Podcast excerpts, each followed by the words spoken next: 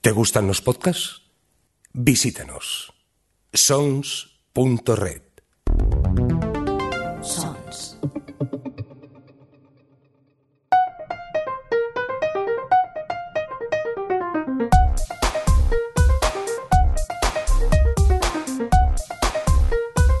Ciencias Políticas con Sergio Jiménez. Hola a todos y a todas, sed bienvenidos una vez más a Ciencias Políticas. Ya sabéis, este podcast en el que tratamos de explicar cómo funciona el mundo actual a través de series, eh, películas, cómics, videojuegos o cualquier otra cosa que nos ayude a entender la actualidad y los principales debates de cómo se articula nuestra sociedad. Y hoy eh, vengo a hablaros de política internacional y un poquito de geografía política. Mi nombre es Sergio Jiménez, el Rau en Twitter, y os doy la bienvenida una vez más.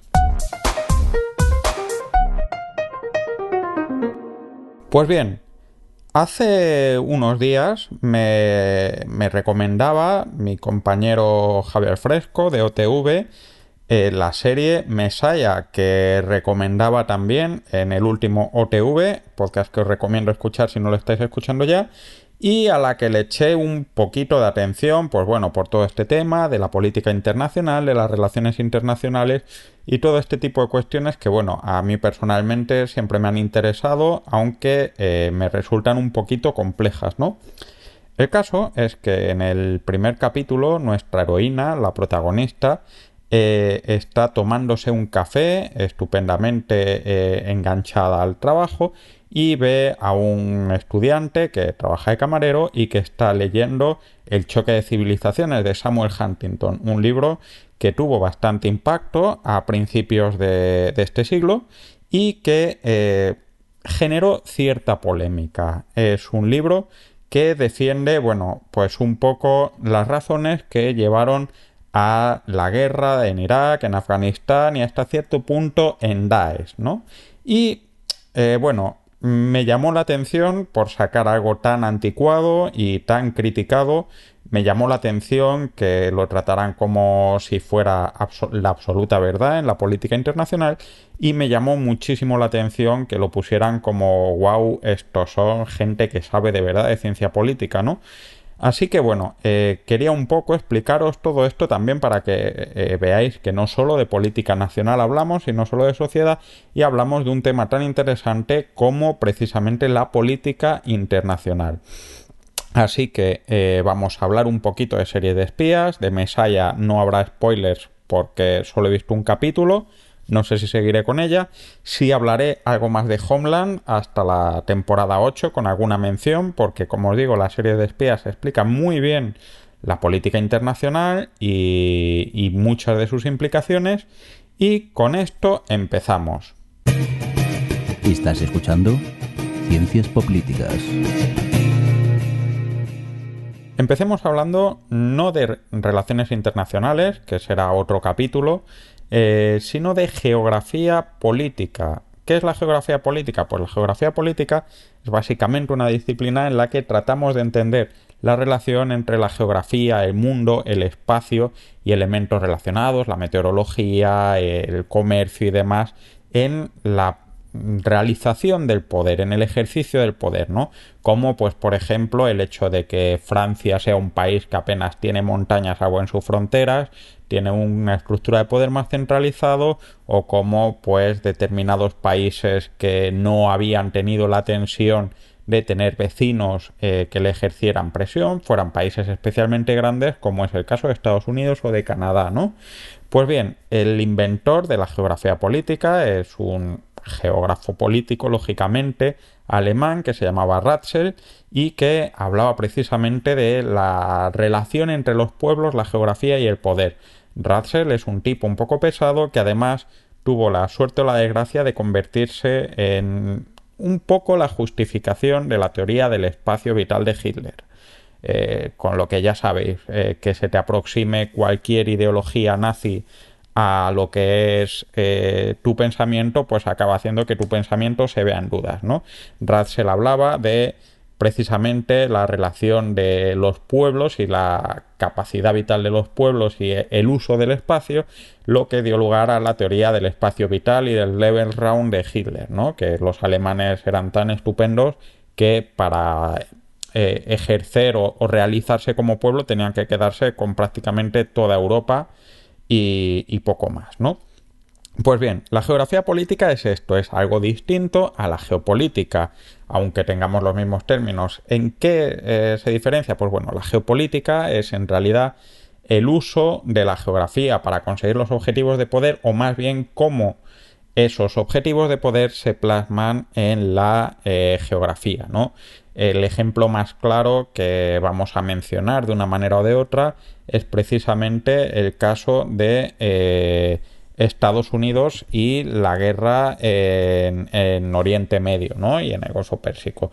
No es tanto que Estados Unidos esté vinculado por alguna razón vital a, Estados, a Oriente Medio, sino que Estados Unidos eh, tiene una serie de objetivos políticos entre los que está la suficiencia energética y, el control de la región y que por lo tanto eso hace que se plasme en el mapa su proyecto eh, político como nación. Bien, pues bien, eh, vamos a saltar un poquito, unos 100 años más o menos, y vamos a hablar de cómo va ahora mismo la geografía política y la geopolítica. Pues bien, eh, realmente tenemos que remontarnos a finales del siglo pasado, principios de este, en el que un profesor y pensador y filósofo, Francis Fukuyama, escribió precisamente a raíz de la caída de la Unión Soviética un artículo y un libro muy polémico que se llamaba El fin de la historia. Eh, si recordáis lo que hablábamos en el capítulo de Cristal Oscuro y del marxismo, eh, y si no lo habéis escuchado, estaría bien que le echarais un vistazo porque es un capítulo bien interesante. Eh, Marx considera que la historia es fruto del choque entre eh, la clase obrera y eh, el capitalismo, o mejor dicho, entre quien tiene los medios de producción y quien los quiere conseguir. Fukuyama considera que al desaparecer una antítesis al capitalismo, al desaparecer el comunismo real, como se dio en llamar en Rusia, y dar el salto y constituirse el capitalismo como principal mecanismo económico en el mundo para funcionar, pues bien, eh, esto significaba el fin de la historia. Francis Fukuyama eh, tuvo este artículo que provocó bastante polémica porque era un poco absurdo considerar, por así decirlo, aparte del sarcasmo, que el capitalismo era un modelo absolutamente superado, ¿no? Eh, o sea, asentado y sin ningún tipo de discusión, o al menos el capitalismo que nos encontrábamos en ese momento. Pensad, a finales del siglo pasado estábamos de cabeza empezando la globalización y demás. Eh, a todo esto, unos pocos años después, un profesor estadounidense, Samuel Huntington, escribió un libro relativamente interesante que es el célebre choque de civilizaciones. Samuel Huntington eh, lo que viene a decir es que el mundo está dividido en civilizaciones, en conceptos o eh, construcciones eh, mentales, ideológicas y políticas que no son del todo compatibles, ¿no? Pues tenemos, por ejemplo, el ejemplo más claro de Samuel Huntington, pues los países islámicos y los países occidentales. Y que dentro de eh, cada uno de esos bloques hay lo que él llama gradientes. Dentro de cada esa, de, de esas grandes civilizaciones hay sitios en los que están más avanzados, más abiertos o más potentes, pues para Huntington, que es estadounidense, pues podéis imaginar que el sumum de la cultura occidental es Estados Unidos y hay otros occidentales, pobrecitos, que no están tan avanzados como en Estados Unidos. Y que por otro lado pues hay eh, árabes pues muy avanzados y muy modernos que podrían ser Marruecos o Turquía en su momento etcétera y otros bastante menos modernos y avanzados como Yemen. En todo caso Samuel Huntington decía que por mucho que avanzara Marruecos o por mucho que avanzara Turquía eh, o por mucho que avanzara en su caso Yemen a ser lo más avanzado que puede ser un país musulmán, nunca podrá tener una muy buena relación con un país eh, de tipo eh, occidental, de origen cristiano, etc. Bien, Es decir, estamos destinados a o la convivencia o uno de los principios básicos de la geografía política es que todo lo que no decrece crece y que en algún momento habría conflictos y choques entre una civilización y otra. Bien, eh, no vamos a decir que Huntington cobrara por escribir este libro y por dar un poquito de ideología y de trasfondo ideológico al movimiento neocon de Estados Unidos, pero sí que podemos decir que al movimiento neocon le vino estupendamente, eh, igual que, valga la metáfora, a Hitler le sirvió Ratzel para explicar el Lebensraum, a neocon, a Condoleezza Rice, a Colin Powell, a Halliburton, a todo este mundillo de de George W. Bush le vino estupendamente para legitimar los ataques a Irak y Afganistán, ¿no? Eh, es decir, eh, es gente con la que no vamos a tener nunca una buena relación, pero lo que podemos hacer es controlar que no lleguen a chocar con nosotros y que no supongan una amenaza para nuestro modelo. Curiosamente, eh, mientras decían esto, este mismo movimiento era el que estaba animando a integrar a Turquía en la Unión Europea. Parece que eran menos, menos musulmanes, ¿no? Pues bien, eh, ¿Vale este modelo? A fin de cuentas, estamos o hemos estado sumergidos en una guerra bastante importante y, bastante continuada. En Siria, Afganistán sigue siendo un conflicto importante, Yemen sigue siendo un conflicto importante, Irán está ahí, ahí, siempre a punto de caer y que no cae, etcétera, ¿no? Pero eh, vamos a decir que hay una serie de motivos por los que esto no eh, parece un modelo válido. Primero, eh, el modelo de gradientes, por así decirlo, difícilmente puede justificar que eh, hoy eh, seas la parte más avanzada de la civilización occidental, es decir, Estados Unidos, y de repente gane Donald Trump y empiece a dar para atrás muchos aspectos que Huntington considera avances de la sociedad occidental como el libre mercado internacional, ¿no? Eh, ¿Qué pasa? ¿Somos, nos volvemos más listos y luego más tontos? No tiene demasiado sentido una evolución de la extrema derecha eh, con la evolución de los gradientes que tiene una visión de evolutiva de menos avanzados a más avanzados. Por otro lado, eh, más o menos en el tiempo, en este mundo eh, árabe que considera él, Samuel Huntington, incapaz de ser democrático, pues nos encontramos con las primaveras árabes, ¿no? En, en Túnez, en Argelia, en Líbano, en Siria, en Libia, un montón de países que, aunque no hayan prosperado, ha habido evidentemente presiones importantes para conseguir la democracia y que en muchos casos han sido los propios países democráticos eh, occidentales de, eh, que tanto defiende Huntington eh, los que han echado para atrás ese movimiento democrático. Si no, podemos mirar en Egipto y el gobierno de Al-Sisi. Esto ha hecho, a su vez, pues una curiosidad y es que eh, posiblemente ahora mismo sea más próximo política ideológicamente el gobierno de Estados Unidos de Donald Trump al, de, al gobierno de Turquía, de Tayyip Erdogan, que al gobierno de Francia o al gobierno de España o al gobierno de Italia. Es decir, estamos hablando de que eh, países musulmanes o islámicos pueden tener mayor afinidad con determinados países, con determinados regímenes eh, muy orientados a la derecha y muy reaccionarios, como Estados Unidos, como Hungría, como Polonia, que a otros países occidentales, con lo cual ya parece un poquito menos choque, ¿no? Es decir, una teoría, al menos en ciencias sociales, yo sé que no somos el campo de ciencia más dura y más infalible del mundo, pero una teoría tiene que explicar, si no todo, prácticamente todo, y desde luego todos estos hechos que os comentaba aquí no son exactamente eh, una pista de que la cosa funcione bien, ¿no? Así que os voy a hablar de un modelo menos antiguo, menos promovido por Estados Unidos, pero que a mí me parece mucho más interesante y mucho más aceptado para entender cómo funciona la política internacional y en parte nuestras sociedades en el plano interno, y es el modelo gottmaniano. Estás escuchando Ciencias Políticas.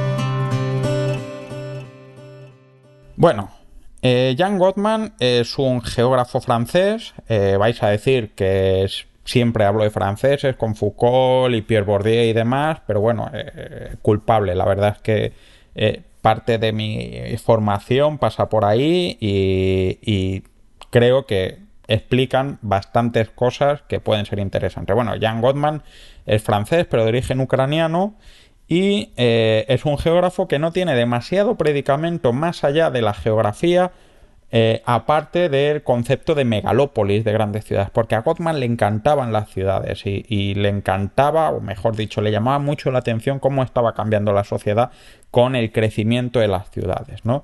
Jan Gottman no tiene mucho predicamento, no tiene tanta fama como Samuel Huntington, porque posiblemente las teorías de Jan Gottman eh, son bastante menos chulas e interesantes para cualquier gobierno que las teorías de Samuel Huntington, Ratzer, Francis Fukuyama, etc. ¿no? Pues bien, Jan Gottman. ¿Qué dice Jan Gottman? Pues que las sociedades humanas se articulan por conjuntos de símbolos, de valores que llamamos iconografía, ¿no? Eh, lo que mucha gente llama, puede llamar hasta cierto punto eh, identidad nacional. Pues en España los toros, el fútbol, así un poco en el mundo caché, la serie de Cañí, de Bertino Borne, etcétera. En Estados Unidos el fútbol americano, este tipo de cosas y aspectos más profundos, ¿no? Pues la estructura familiar, el divorcio, la cultura del dinero, de la inversión, pues una serie de cosas que podríamos decir que nos pueden eh, hacer sentirnos identificados como parte de una sociedad, de un conjunto. Esto es la iconografía. ¿Qué es lo que pasa con la iconografía? Pues que el ser humano es, es social. Cuando entran en contacto personas que tienen distintas iconografías, cuando un francés conoce a un español o una francesa una española o un estadounidense o a un egipto, seguro que todos tenéis amigos de, otras partes del mundo, eh, veréis que vuestra visión, no solo de ellos, sino vuestra propia visión del mundo, eh, cambia, afecta, ¿no? Eh, pues tú creías que las cosas eran así, cuando conoces a una persona de otro país que tiene otro punto de vista, pues piensas que quizás tu manera de ver el mundo no era tan perfecta.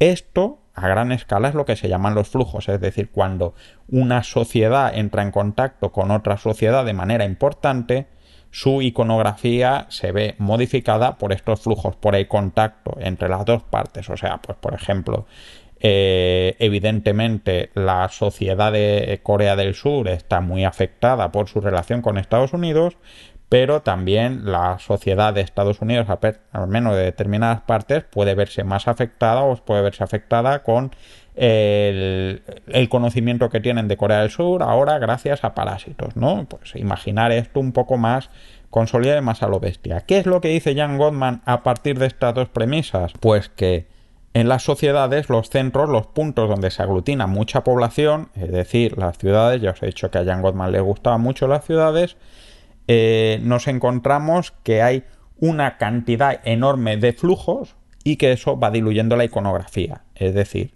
eh, seguro que todos os podéis imaginar que en un sitio como Nueva York hay algo menos parecido a una identidad neoyorquina que en, un pueblo pequeño de, Kansas o de, o de Kentucky, ¿no? Es decir, cuanto más gente hay y más contacto de personas, más se diluye la iconografía, más se va ensanchando, más vas cambiando tu punto de vista. Es esto que se llama cosmopolitismo o como llama la gente de Vox y gente reaccionario, cosmopaletismo. ¿Y por qué a, los, esto genera conflicto? Porque hay zonas donde no hay tantos flujos. Decíamos Kentucky, decíamos Kansas, decíamos pueblos pequeños o zonas en las que no hay tanta permeabilidad de medios de comunicación, de llegada de gente, etcétera. En estas zonas la iconografía es más intacta. El señor de Kansas City, el señor de bueno, Kansas City es, grande, de, un pueblecito del pueblo de, de, Friday Night Lights, de Dillon, Texas, si existiera, pues se siente muy ajeno a la cultura de Nueva York o a la cultura de Los Ángeles o a la cultura de Londres. Posiblemente eh, sientan que su mundo, su, identidad, su iconografía se ve amenazado por, por, eso, ¿no? Y eso genera una reacción negativa. Eh, es decir, una de las partes importantes, de las implicaciones políticas más importantes de la geografía de Jan Gottman es que precisamente cuanto más fuerte es el discurso de los flujos, más se distancian las periferias de los centros, es decir, más malestar hay en las zonas menos pobladas hacia las zonas más pobladas, porque se sienten alejados, amenazados, etc. Si ahora os digo que, por ejemplo, eh, Erdogan no suele ganar en las grandes ciudades y, y gana, sin embargo, de manera masiva en el campo, o que en Egipto los hermanos musulmanes ganaban en pueblos pequeños pero no en el Cairo, o que en Estados Unidos Donald Trump no ha ganado en ninguna ciudad grande pero ha arrasado en ciudades medianas y pequeñas, podemos ver precisamente esta tendencia, ¿no? También lo podemos encontrar en España, donde posiblemente eh, Vox o las opciones más de derechas o los nacionalismos más potentes crecen en pueblos más pequeños, porque están más, más relacionados con la iconografía, más relacionados con esa identidad particular que se aleja de los flujos. ¿Qué es lo interesante además de todo esto? Pues que si hasta hace 200 años los centros y las periferias estaban muy localizados, pues Londres era el centro y, Oxfordshire era la periferia y por lo tanto no teníamos eh, grandes problemas. Ahora mismo hay una enorme discontinuidad. Ahora mismo hay mucha más similitud entre Londres, Nueva York, Madrid, París y Tokio que a lo mejor entre Londres y un pueblecito de, Escocia. Esto es, es, un problema que hemos visto en el Brexit, ¿no? Eh, estamos en una discontinuidad en la que la unidad geográfica está muy eh, desbordada por la realidad de las comunicaciones. Ahora mismo yo puedo tener más amigos en Londres que en, en cualquier pueblo de la España vaciada y eso genera conflicto. ¿Vale este punto de vista? Eh, pues mirad, os voy a poner un ejemplo con una serie que se ha acusado de racista y de eh, muy de real política estadounidense, pero que creo que es bastante crítica para ser estadounidense, que es Homeland, ¿no?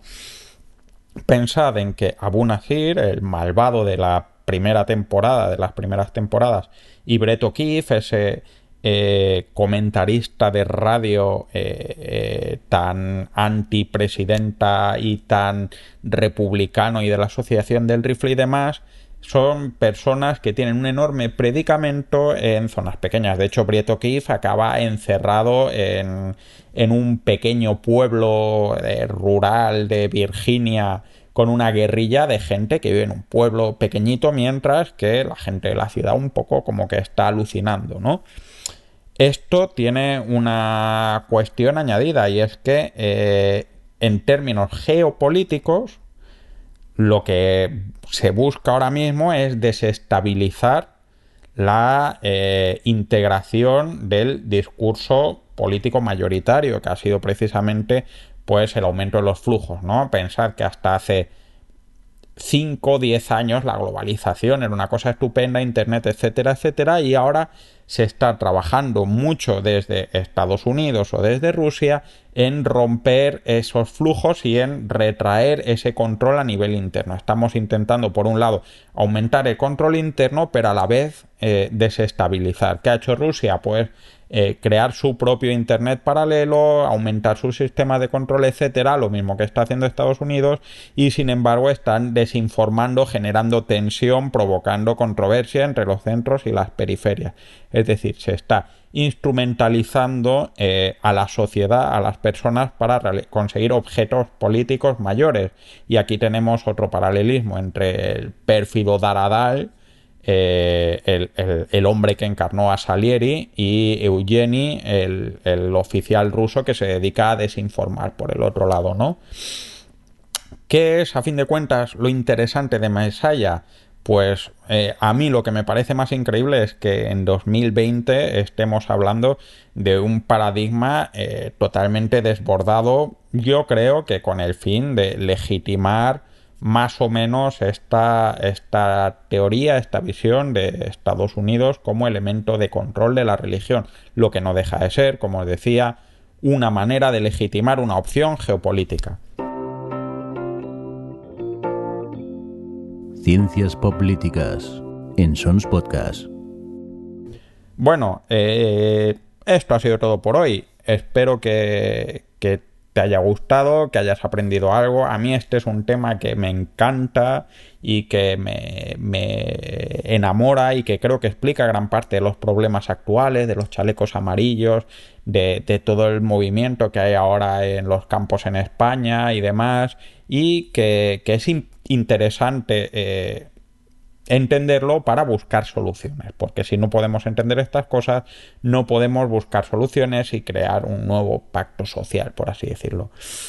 Como decía, esto ha sido todo. Medios de contacto, sabéis que estamos en Twitter, eh, Poder y Series, y también estoy yo, arroba Craselrau. Está em, el correo electrónico, cienciaspoplíticas.gmail.com Tenéis los comentarios en iBooks eh, y os pediría que si os ha gustado, recomendéis, deis estrellas, lo que sea, en la plataforma que eh, nos escuchéis, que ya sabéis que el señor Mirindo está en todas y cada una de ellas. Eh, Spotify, Pocket Google Podcast, Apple, etcétera, etcétera. Esto ha sido todo. Espero volver el mes que viene, más antes que después. Me despido, hasta luego. Acabas de escuchar Ciencias Políticas, un podcast alojado en Sons, red de podcasts. Encuentran más información de este episodio en nuestra página web, sons.red barra Ciencias Políticas. Y descubre muchos más podcasts en sons.red.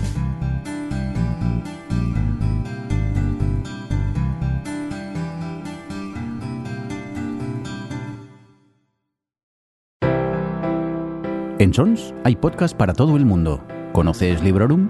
Un podcast muy personal de Vanessa de reseñas literarias. Un formato breve en el que encontrarás lecturas recomendadas o todo lo contrario. Visítanos en sons.red barra Librorum.